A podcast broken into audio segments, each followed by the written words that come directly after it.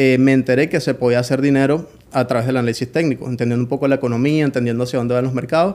Y me pareció increíble, primero, lo escalable que era, el potencial que tiene, porque esta es una actividad que, bueno, mientras más dinero manejas, más puedes hacer porque es porcentual. Y además es como un grito a la libertad. Es decir, puedes hacer dinero sin necesidad de trabajar con nadie, de convivir con nadie. Soy una persona muy solitaria, no una persona muy social. Hoy en día usted puede, tiene que ser interés tuyo aprender geografía, por ejemplo. No es difícil aprender. Tú no tienes que ir a una universidad o a una, o, a una escuela técnica a aprender ciertas asignaturas y cosas de ese tipo que ya no son necesarias.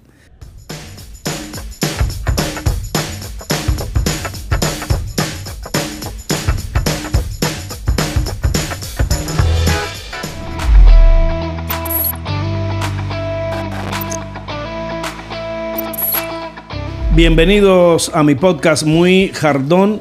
Yo soy su anfitrión Luis y hoy vamos a estar hablando de un tema súper interesante, muy actual, de lo que está sucediendo en el mundo con el señor Alejandro Mutach. Les doy la bienvenida, buenas tardes, mis saludos si nos está mirando, no importa la hora, feliz madrugada. Preparen comida y bebida preferida que vamos a conversar ya con Alejandro Mutach de un tema un joven de 26 años y que florece con el siglo, una persona muy inteligente por lo, que he podido leer y una persona que se dedica a este, a este mundo que es, por decirlo así, intangible, ¿cierto?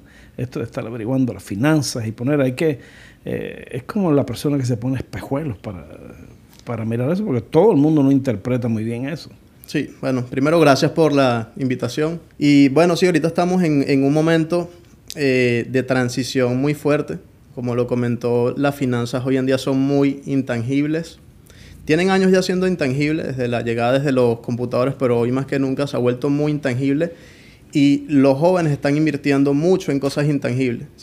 al día de hoy conozco personas que no tienen un terreno físico en el planeta Tierra, pero sí tienen terrenos en el metaverso. Todo está siendo 100% intangible y pienso que para allá vamos. Y, y, pero, y, es eso de, tú piensas de, la manera que me estás hablando, que en un momento determinado, el, ¿qué va a pasar con el dinero? Si el dinero está eh, de esa manera, virtual. No, yo sí soy un poco de la vieja escuela. Yo creo que yo soy más 50, 50, 50, 50. De hecho, yo no soy muy del mercado cripto. Invierto en criptos, pero me gusta todavía mucho lo tangible, lo físico. De hecho, eh, uno, uno de los eh, motivos míos de crecer dentro de esta industria era establecer un trading floor, que es a lo que principalmente hoy me dedico. Eh, tener una oficina física donde yo pueda educar personas y tener traders y, no se pierda ese contacto físico. Si me gusta mucho lo digital, tengo muchos proyectos digitales, me gusta mucho viajar y trabajar desde distintas partes del mundo, eso me, me fascina, pero no me gusta que se pierda ese contacto humano, que se pierda lo físico y que, se, y que no se pierda lo, lo tangible, las experiencias humanas. Cuéntame un poco de, tu país, de tus cosas, de tu infancia. ¿Pensaste alguna vez hacer lo que haces hoy? Es bueno hablar de la infancia porque creo que eso define mucho lo que hablamos al comienzo de cómo veo las cosas hoy, que las veo un 50-50. Yo nací en Caracas, Venezuela, pero soy de un pueblo llamado Colonia Tobar, que es un pueblito que está a las afueras. Está como una hora de la capital, está eh, a 2.000 metros de altura, si está en la montaña y es un pueblito fundado por inmigrantes alemanes. Es decir, por, por papá tengo ascendencia alemana y por mamá portuguesa. Entonces es un pueblito que vive de la agricultura y del turismo. Entonces mi papá es agricultor y mi mamá es educadora. Aprendí el trabajo duro desde pequeño porque ayudaba a mi papá en la siembra, pero mi mamá era educadora y me enseñó la importancia de, de educarse, de ir a la universidad, de aprender para superarme. De hecho, mi papá siempre tuvo la lucha conmigo de, de, los videojuegos, nunca me permitió tener videojuegos ni televisor en el cuarto, entonces nunca eh, mi contacto con los computadores era muy, muy eh, limitado, o sea, no, no, me gustaba, me gustaban más eh, actividades al aire libre, los deportes, pero cuando descubro este mundo, el mundo del trading, del análisis técnico, lo que me dedico hoy en día, ya estaba en la universidad, ahí ya me había ido a Caracas, porque en la colonia Tobar no hay universidades, estudié comercio internacional, y bueno, allí obviamente sí ameritaba un poco más el contacto con los computadores para hacer trabajos y tal. Y en algún momento eh, me enteré que se podía hacer dinero a través del análisis técnico, entendiendo un poco la economía, entendiendo hacia dónde van los mercados. Y me pareció increíble, primero, lo escalable que era, el potencial que tiene, porque esta es una actividad que, bueno, mientras más dinero manejas, más puedes hacer porque es porcentual.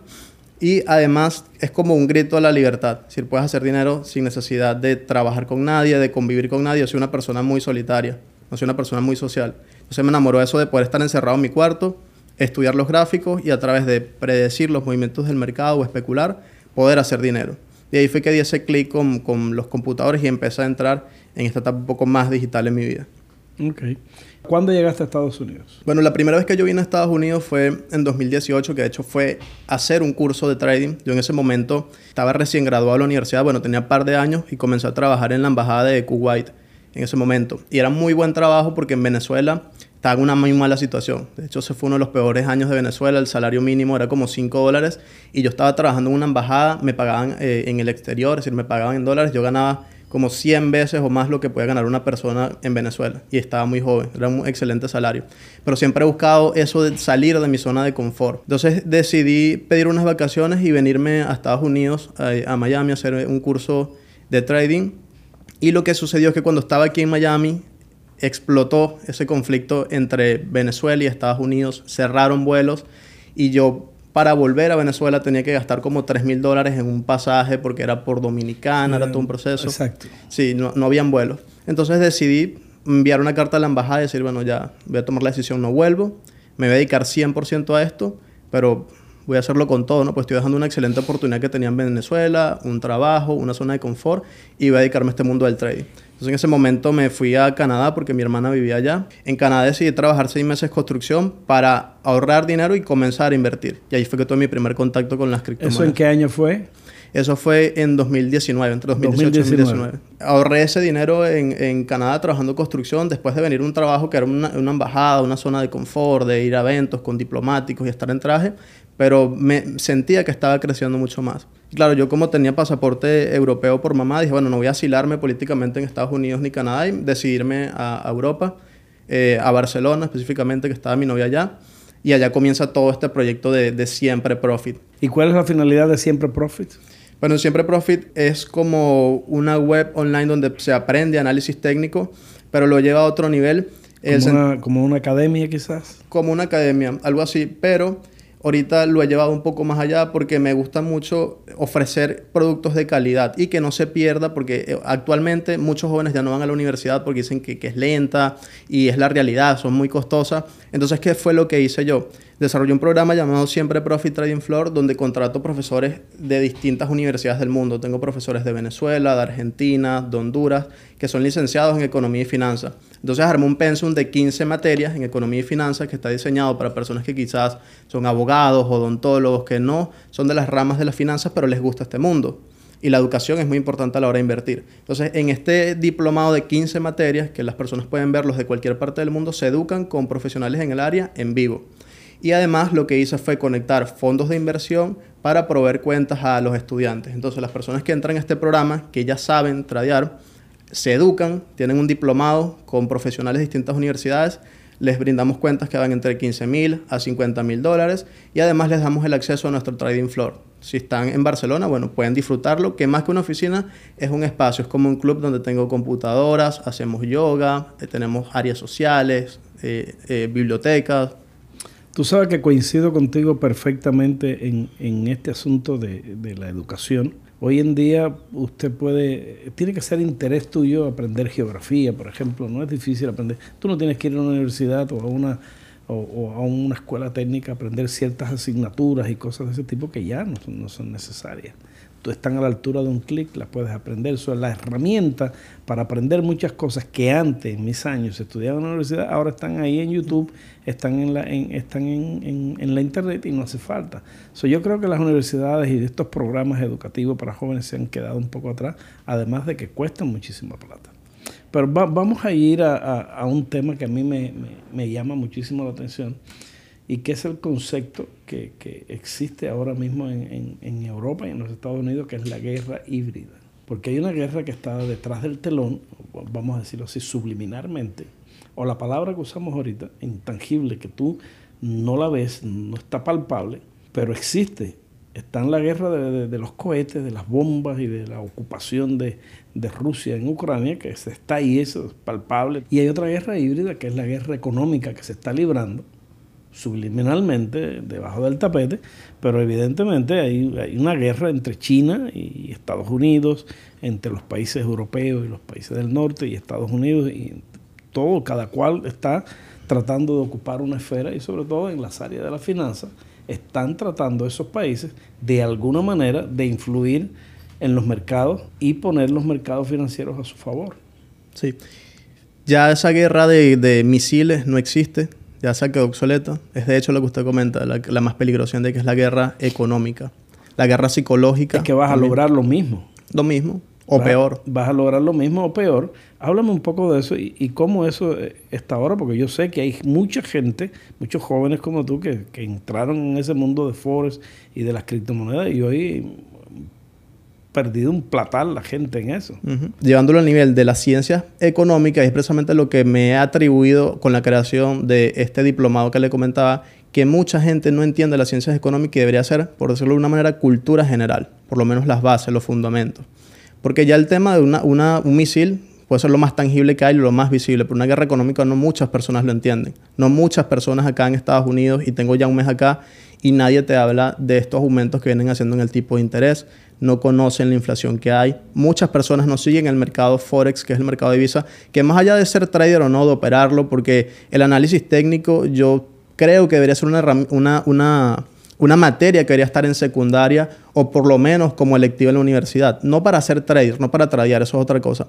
Para aprender a leer un gráfico. Muchas personas no saben ahorita eh, que el dólar es una de las divisas más costosas en el momento actual y que no tiene ningún tipo de sentido con la inflación y el tipo de interés que dentro de este país. Se está creando allí, se, está cocinando algo muy peligroso para la balanza comercial de, Estados Unidos. Sí, es algo, eh, es algo que por primera vez y la gente usted que nos está mirando, amigo, eh, las cosas son diferentes. Las cosas vienen de una manera que usted no la espera. Esto mismo, por ejemplo, que acá el Señor está contando, eh, es increíble que suceda algo así. Eh, hay algo que está aquí que no compagina, que hay algo que no viene al caso, hay algo que, que no debería ser. Y lo que no debería ser es que estamos abocados a una recesión para entrar en una crisis y es el momento más fuerte del dólar. Cuando en realidad cuando Estados Unidos entra en una recesión, y es verdad que es un fenómeno mundial, pero por lo regular lo que hacen es el dólar bajar y el resto de las monedas subir.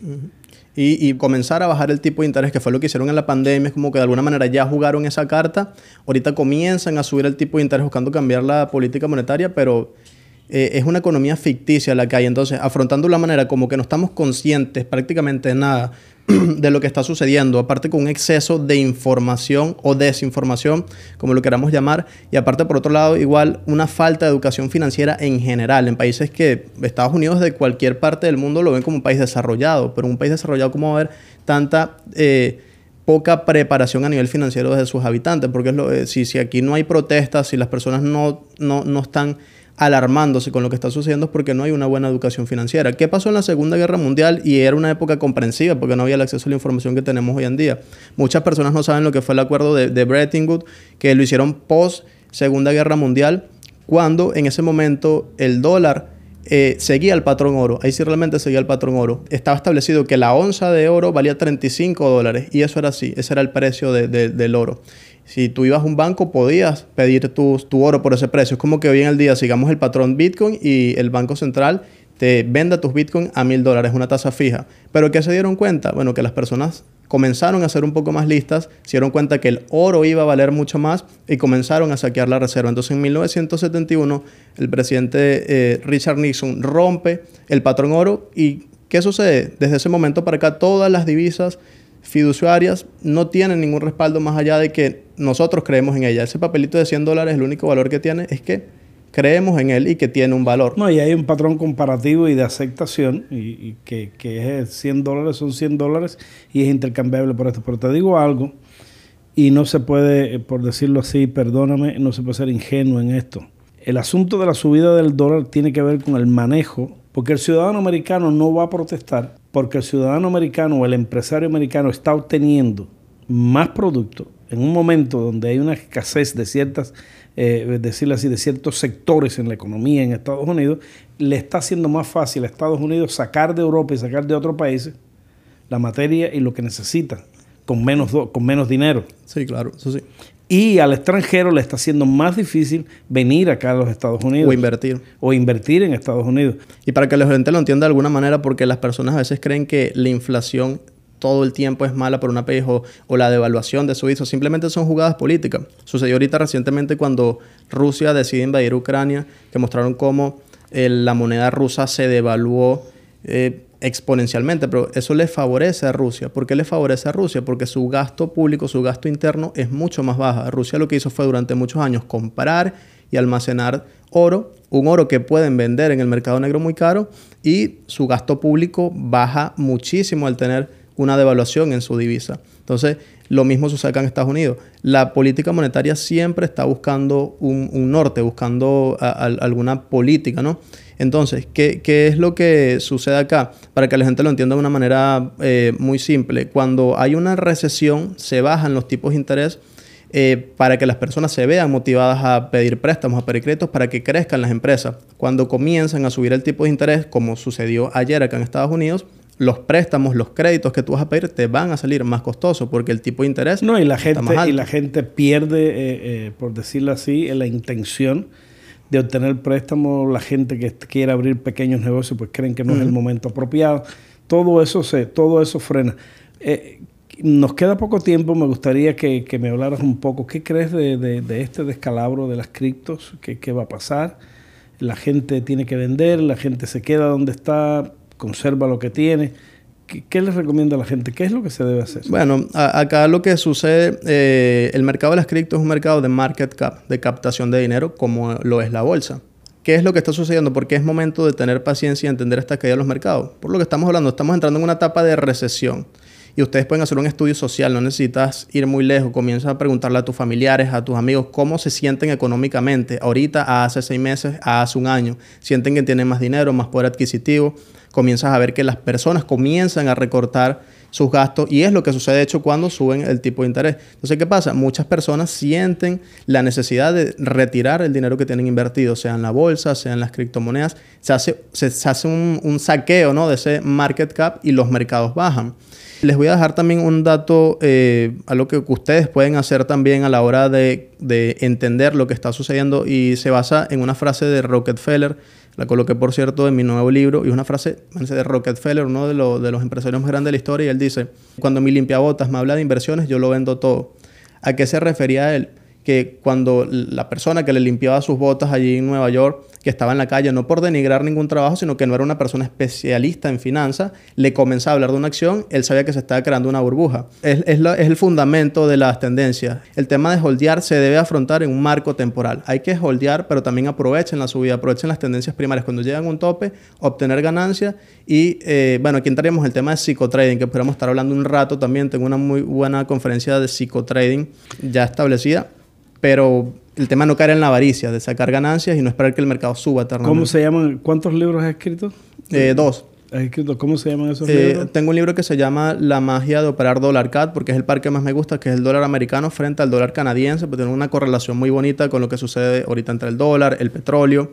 Y uno nuevo que acabo de sacar que se llama La alquimia del análisis técnico, que está muy completo porque le metí allí un análisis técnico a distintos mercados, acciones, índices, metales, divisas, y explico muchas cosas curiosas que se suceden dentro de los mercados y las personas a veces no entienden. ¿Y, esos libros están en Amazon? Sí, ya están disponibles en Amazon. El primero en versión Kindle y ya este segundo, que lo acabo incluso de terminar acá en Miami, ya está disponible en versión eh, eh, tapa blanda.